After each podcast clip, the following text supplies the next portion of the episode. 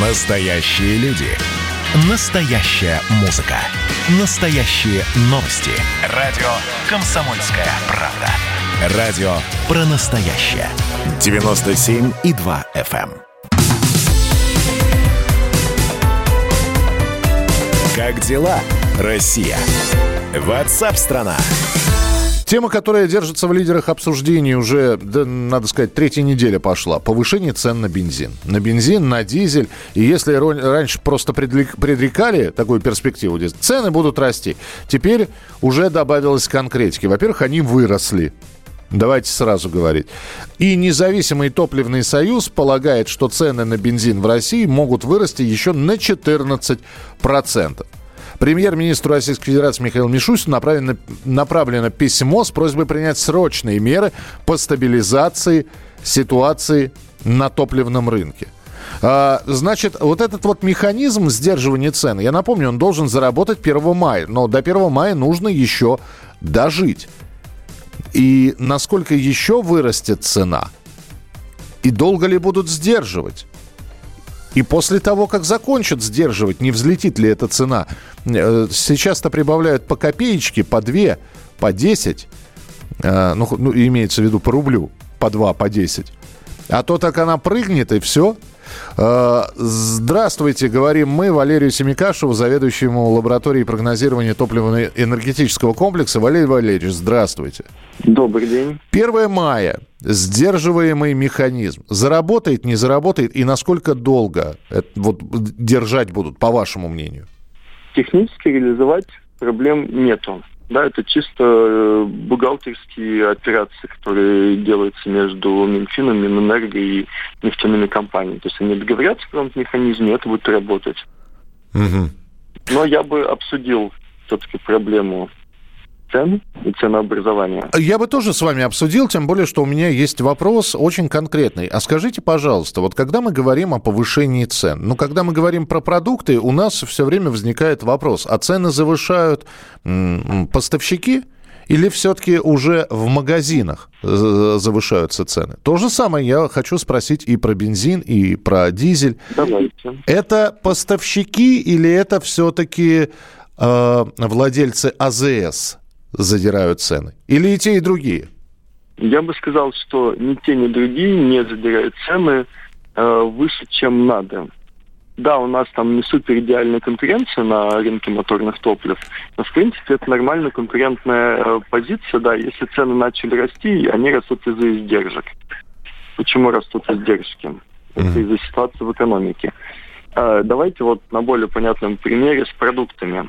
Э, у нас э, какие-то цены пытаются сдерживать, да, на, скажем так, более массовые продукты, да. Так. Но э, ритейлеру, да, продавцам, да, неважно, да, там какой-то уровень от супермаркет или маленький магазинчик, да, ему нужно там оплачивать свои затраты, да, он оплачивает с дельтой между закупочной ценой и продажной ценой.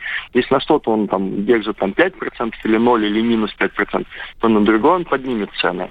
То же самое на самом деле с э, моторными топливами. Да? У нас нельзя произвести только бензин, да, там, скажем, и ему предложить там специальные там, налоговые решения, да, которые сейчас хотят сделать.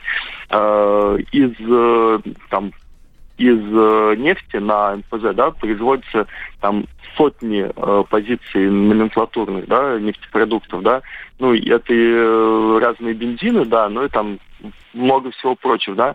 Если здесь нельзя повышать, то поднимут на соседние, да, там нельзя повышать на АИ-92, поднимут больше, будет больше разница там с АИ-98, да. И экономика так или иначе сбалансируется на тех условиях, при которых бизнес может работать. Но бизнес получает, мы, мы же понимаем, что они не на самом, вернее, они не работают в ноль, знаете, не получая никакой прибыли.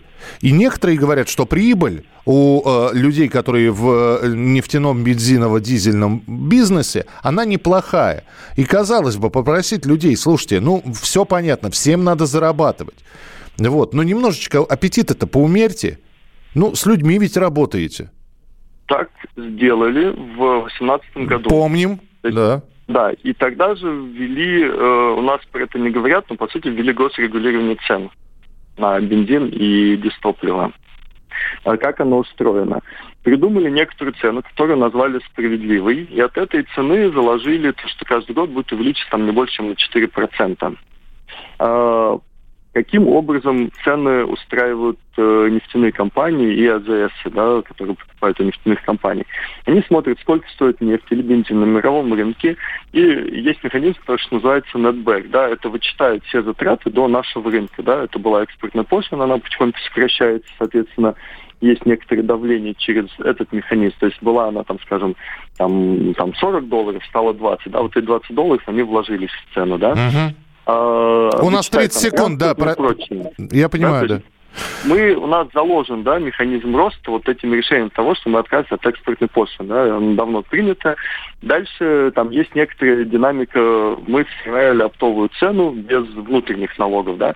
Есть динамика внутренних налогов, который процентов 60-70 составляет. Да.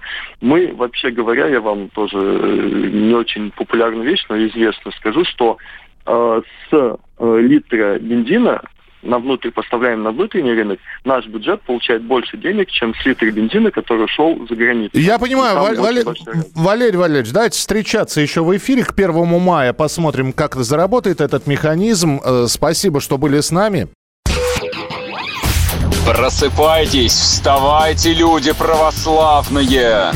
В эфире радио «Комсомольская правда». Я Сергей Мордан. Прогноз на 21 год вас не порадовал, я надеюсь. Конвойные в белых тулупах, лающие овчарки, прожектора шарят по белой пустыне. Давайте уже вот по-нашему, по-русски О, скажем. По Врагам и изменникам Родины нет и не будет пощады. Руки прочь от Егоды. У него нашли огромный дилдо в шкафу. А вообще он отмазывал заключенных и пил с ними коньяк.